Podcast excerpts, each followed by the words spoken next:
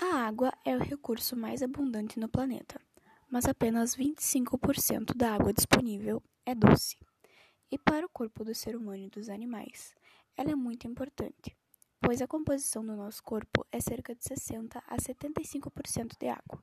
Sendo assim, ela é fundamental para a realização de processos básicos, como na eliminação de substâncias tóxicas que estão em excesso no nosso organismo, na regulação da nossa temperatura além de outras coisas.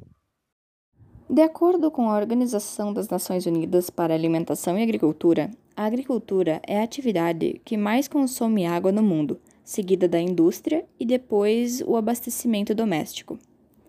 Diante da minha perspectiva, a sociedade num todo deveria se conscientizar e usar a água apenas para meios necessários, pois muitas pessoas acabam desperdiçando água com coisas desnecessárias, como lavar o carro e a calçada de casa toda semana, causando o desperdício constante de água.